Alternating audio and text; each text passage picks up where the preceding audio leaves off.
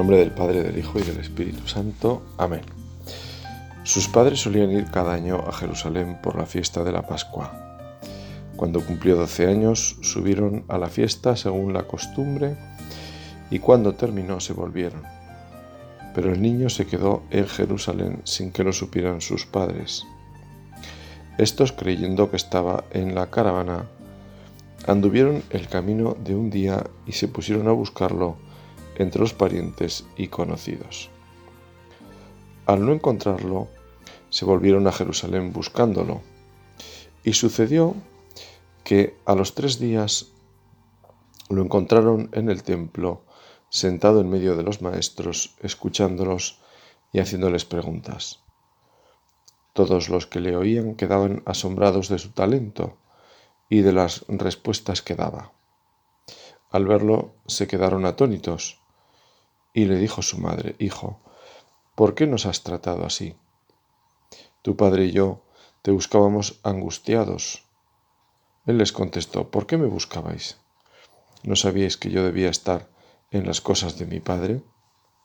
Pero ellos no comprendieron lo que les dijo. Él bajó con ellos y fue a Nazaret y estaba sujeto a ellos su madre conservaba todo esto en su corazón. Y Jesús iba creciendo en sabiduría, en estatura y en gracia ante Dios y ante los hombres. Todo un pueblo, incluso casi un país, se ve conmocionado cuando se escucha la noticia de un niño desaparecido.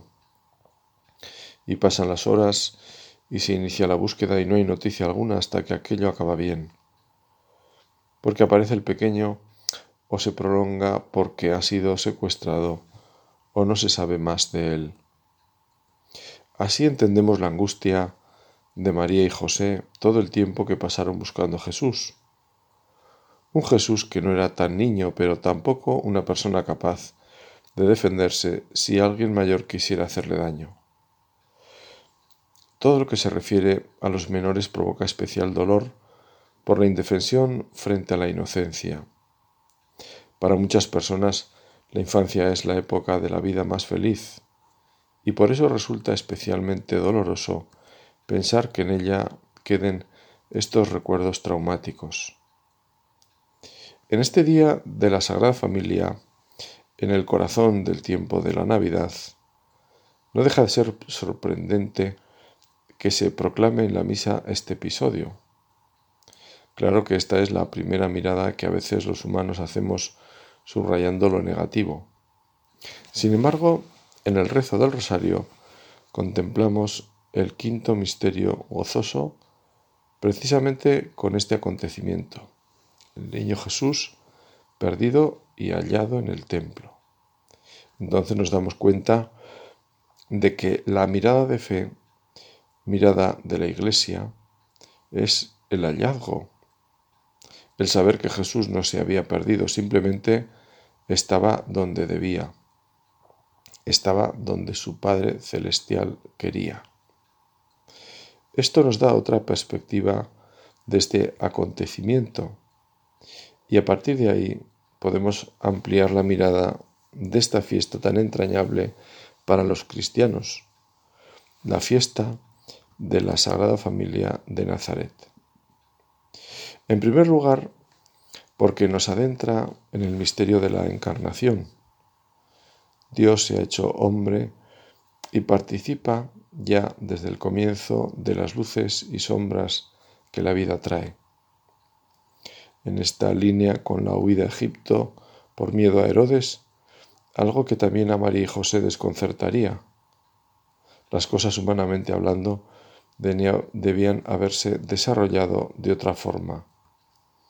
Nacer en Belén, en un lugar destinado a las bestias, huir de la propia tierra como si hubieran hecho algo malo. Suponemos que los años de los que guardan silencio los evangelios transcurrieron en paz. Y ahora este contratiempo en que la explicación del propio Jesús es hay que obedecer a Dios antes que a los hombres. Los planes de Dios van por delante de los de una familia. Y eso que Yahvé Dios había dejado uno de los mandamientos de la ley de Dios, el primero referido al prójimo, enunciado en relación a la familia, honrarás a tu padre y a tu madre.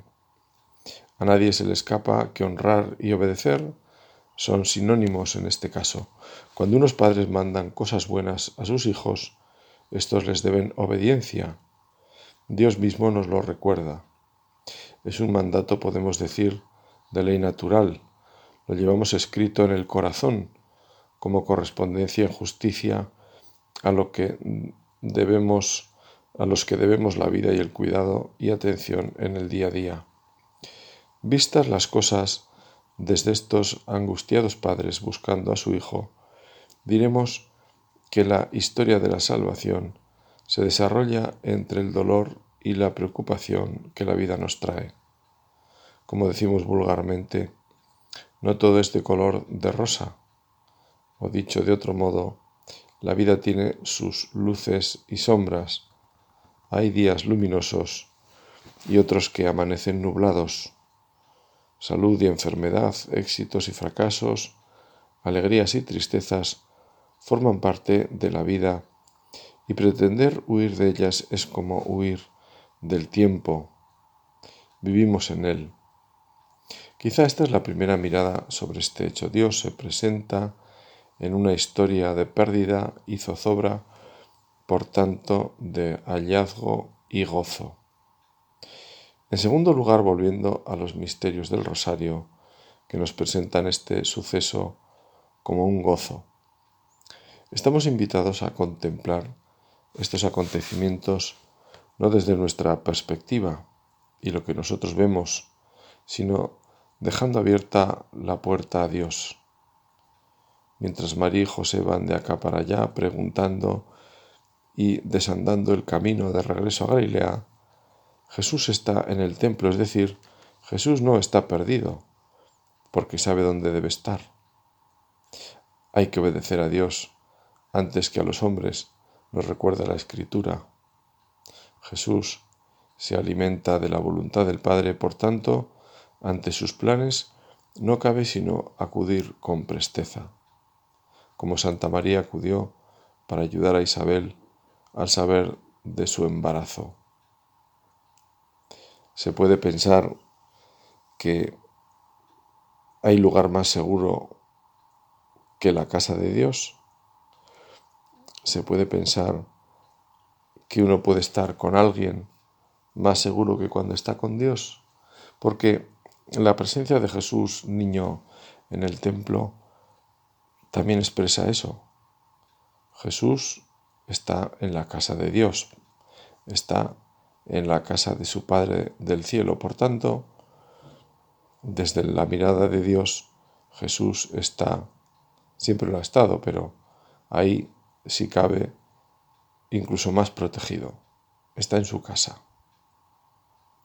No hagáis de la casa de mi Padre un lugar del latrocinio. Jesús, cuando expulsó a los vendedores y a los cambistas haciendo un azote, hablaba como de su propia casa. Por lo tanto, Jesús está en su casa. Nadie se pierde en su propia casa. Hay en el Evangelio una sensación de inmediatez cuando se responde a Dios. Estoy pensando en la vocación de Leví. Él mismo nos cuenta cómo se levantó del teblonio y se fue tras Jesús. Lo mismo ocurre con Pedro y su oficio. Dejando las redes y a su padre, se fueron tras el rabí de Galilea. Bueno, es lo que hace Jesús, repito, al obedecer a su padre. Esa obediencia es una obediencia rápida, es una obediencia digamos, pues eso, la que han llevado también los santos, que con ellos ha ocurrido así tantas veces ante la perplejidad de familiares y amigos, estos hombres y mujeres han actuado al compás del espíritu, a veces con prisa y en otras ocasiones conscientes de que el tiempo es de Dios y había que esperar lo que hiciera falta. El otro día veía yo, y eran imágenes ya, por lo visto que tienen unos años, pero yo no las, no las había visto, las de una joven que entraba en un monasterio. Creo recordar que era de carmelitas. Y bueno, pues era una entrada, la verdad que, pues peculiar, porque, para empezar, porque alguien la estaba grabando y, y después porque había muchísima gente acompañando a esta joven.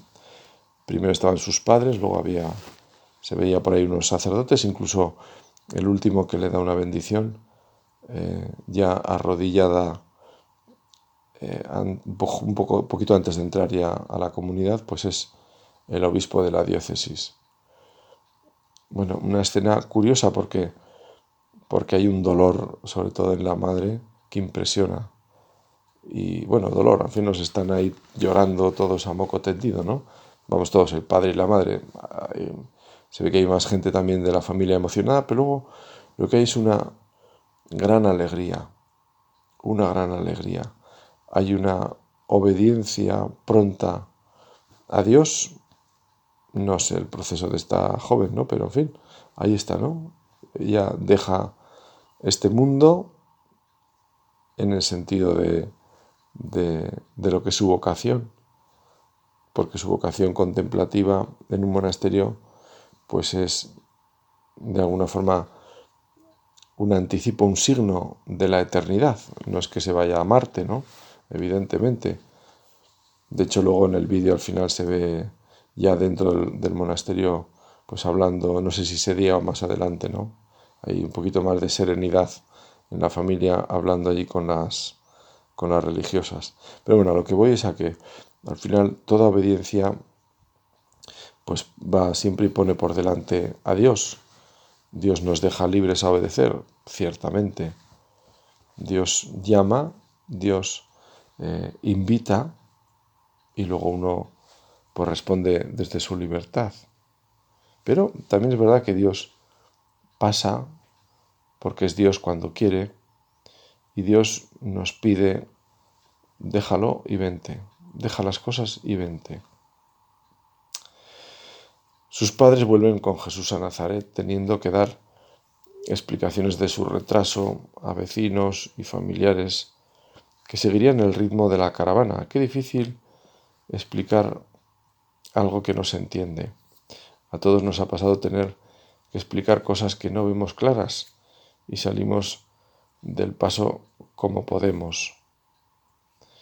Esta, como digo, es esa frase maravillosa que me parece, en tercer lugar, a resaltar del relato. ¿no? Ellos no comprendieron lo que les dijo Jesús. Posiblemente estos padres de esta joven que, a la que hago referencia, pues tampoco comprendían.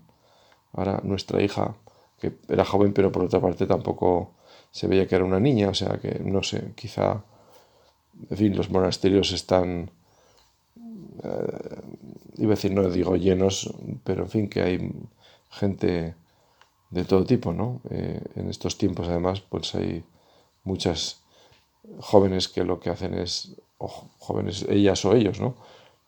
Que han dejado, pues quizá un, un oficio prometedor, que tienen estudios universitarios, que incluso pues han dejado un noviazgo. Bueno, es así la vida. Este no entender en este misterio gozoso no se queda en el corazón de María, sino que, como ocurre con la vida cristiana y los movimientos del corazón, María le da mejor salida, la mejor salida que es hacia lo alto.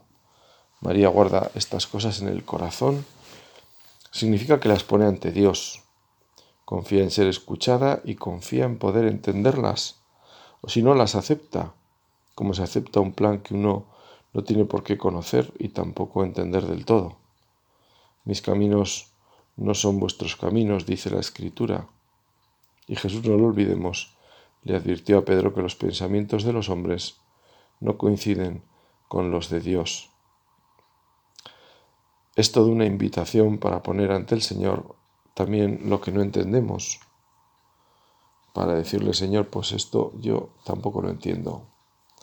en mi vida o en lo que me rodea o en mi historia o en lo que atisbo en el futuro, veo cosas que no, no las entiendo. En esto si seguimos a la Virgen adelantaremos. Guardar las cosas en el corazón tiene que ver con darle vueltas, pero no darle vueltas sin más, porque en ese caso lo que ocurre es que nos salimos de nosotros mismos y nos paralizamos. Ese guardarlas en el corazón, ese darle vueltas, lo, mejor es entenderlo pues dejando las cosas en las manos de Dios, pidiéndole al Espíritu Santo para hacer con su fuerza lo que podamos y confiar con lo que no tenemos a mano. Este año, al celebrar este año de la Sagrada Familia, pues lo hacemos en el marco del año de San José, lo cual le da un relieve especial. Como la Iglesia es siempre con Pedro, ubi Petrus y Ecclesia, donde está Pedro, ahí está la Iglesia, nos sentimos particularmente unidos al Papa Francisco, que ha querido vivir este día inspirado por San José, el Maestro de la vida interior, para que nos ayude a sacar frutos abundantes, frutos espirituales de esta contemplación, de este misterio y por tanto de esta palabra del Evangelio que ilumina singularmente este día, como afirmaba San Juan Pablo II. El Hijo de Dios ha venido al mundo de la Virgen cuyo nombre era María. Nació en Belén y creció en Nazaret bajo la protección de un hombre justo llamado José. Jesús fue desde el principio el centro de su gran amor, lleno de solicitud y de afecto. Fue su gran vocación, su inspiración. Fue el gran misterio de su vida. En la casa de Nazaret crecía en sabiduría y edad y gracia ante Dios y ante los hombres. Fue obediente y sumiso, como debe ser un hijo con sus padres. Esta obediencia nazarena de Jesús a María y a José ocupa casi todos los años que él vivió en la tierra y constituye, por tanto, el periodo más largo de esa total e ininterrumpida obediencia que ha tributado al Padre Celeste. No son muchos los años que Jesús dedicó al servicio de la buena nueva y finalmente al sacrificio de la cruz. Pertenece así a la Sagrada Familia una parte importante de este divino misterio cuyo fruto es la redención del mundo. Estas palabras del Papa nos llevan a concluir que escuchar estas palabras en el fondo es recordar que si Cristo obedeció a San José, nosotros con más razón debemos valorar esta virtud de la obediencia. Si Dios se pasó la vida obedeciendo, Jesús, el Hijo de Dios, Jesús es Dios, y se pasó la vida obedeciendo a María y a José, porque eso estaba en el plan de su Padre, ¿qué no tendremos que hacer nosotros? La obediencia, decía San Jerónimo, es el compendio de todas las virtudes. Si algo se fomenta en una familia cristiana, es justamente esto, la obediencia. Educar desde el ejemplo en la obediencia a Dios, para luego vivir la obediencia en las cosas de cada día. Una obediencia pronta y alegre, una entrega de la libertad vivida sin aspavientos ni malas caras, sino todo lo contrario. Siervos inútiles somos, hicimos lo que debíamos, nos dice el Evangelio. En la misa de este día escuchamos el deseo, este deseo para todas las familias, que la paz de Cristo reine en vuestros corazones. Efectivamente, recordaba San Juan Pablo II, la paz es signo del amor y es su confirmación en la vida de la familia. La paz es la alegría de los corazones, es el consuelo en la fatiga cotidiana. La paz es el apoyo que se ofrecen recíprocamente mujer y marido, y que los hijos encuentran en los padres y los padres en los hijos. Junto a este deseo de paz hay otro, que la palabra de Cristo habite en vosotros abundantemente. Es una frase de la carta a los colosenses que se escucha también en la liturgia de este día en la misa. La palabra es manifestación del pensamiento y medio de entendimiento recíproco, nos recuerda San Juan Pablo II. Los padres comienzan su obra educativa enseñando al hijo las palabras. Ellas revelan entendimiento y alma y abren ante el hombre nuevo los caminos del conocimiento del mundo, de los hombres y de Dios. La palabra es medio fundamental de educación y de desarrollo para todo hombre.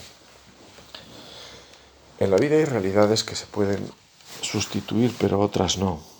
Y una de ellas es la familia. En este día he predicado muchas veces algo que escuché a una persona que trabajaba en la administración, atendiendo a niños que no podían vivir con sus padres por razones serias sus hogares no ofrecían una mínima garantía para esos pequeños y entonces el Estado, la Administración, debía hacerse cargo de ellos una buena parte del año.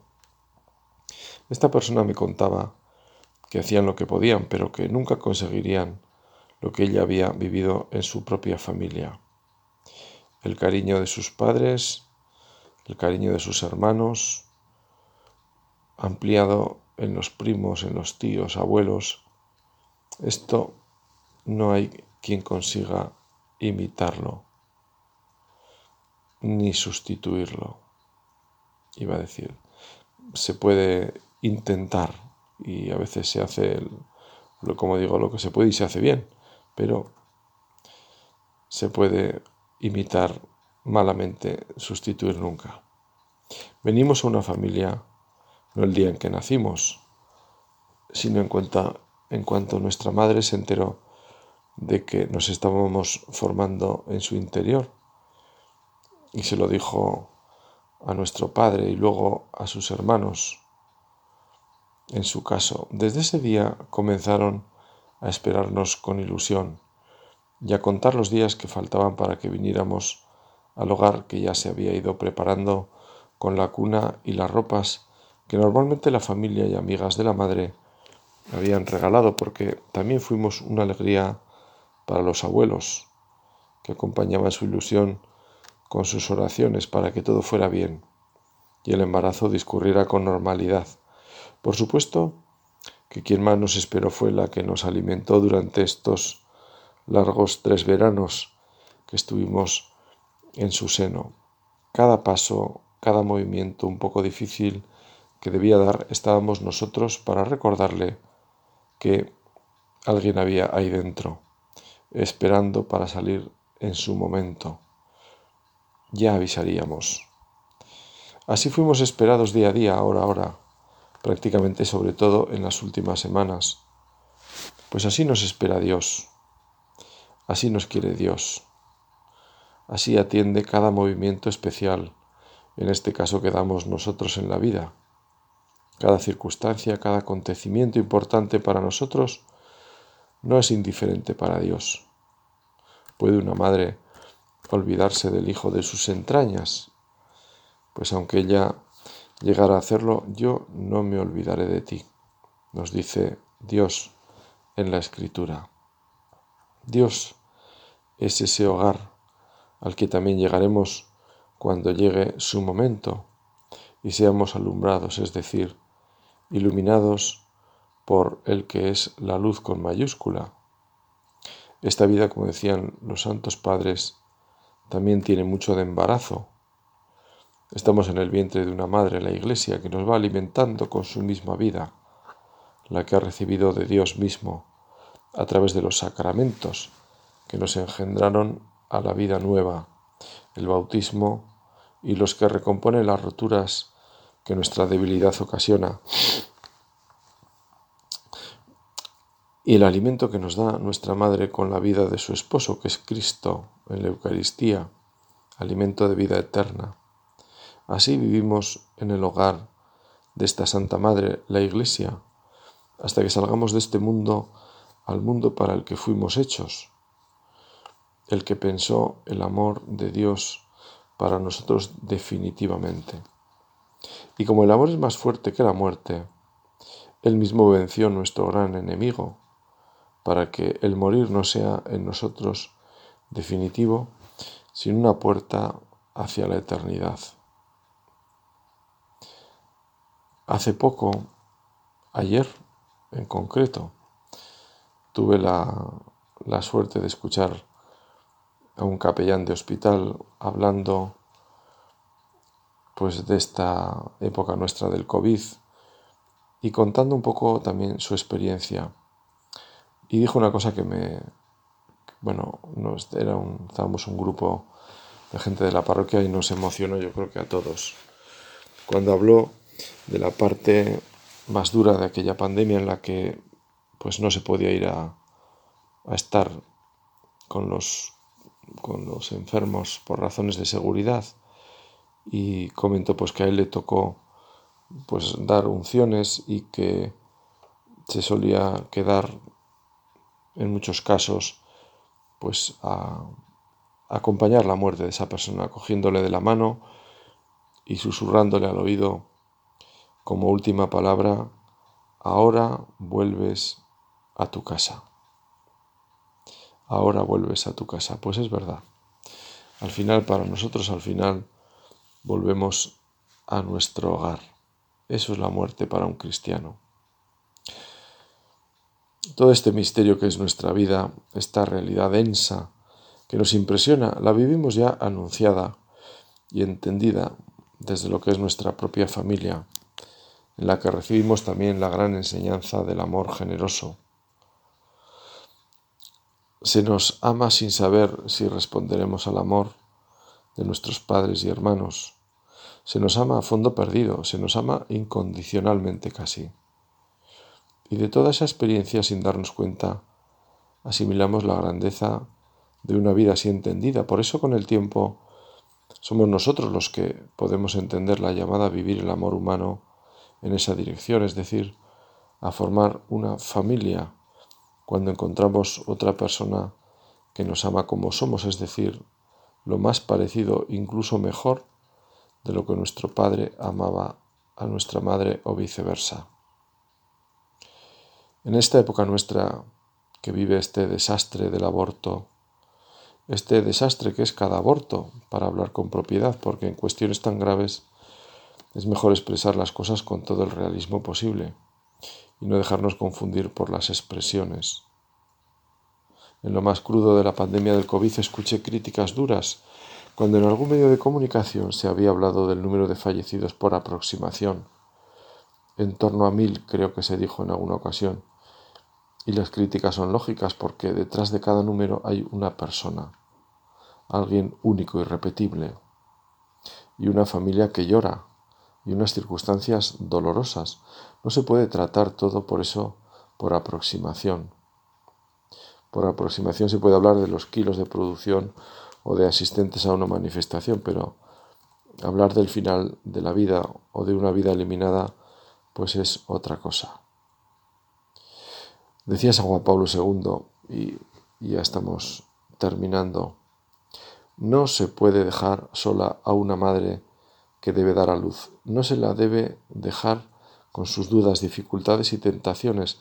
Debemos estar junto a ella para que tenga el valor y la confianza suficientes de no grabar su conciencia, de no destruir el vínculo más fundamental de respeto del hombre hacia el hombre. Y esto lo decía San Juan Pablo II el año 82, el año en que visitó España. Las cosas no han mejorado al revés, al menos aquí han empeorado mucho en relación al aborto.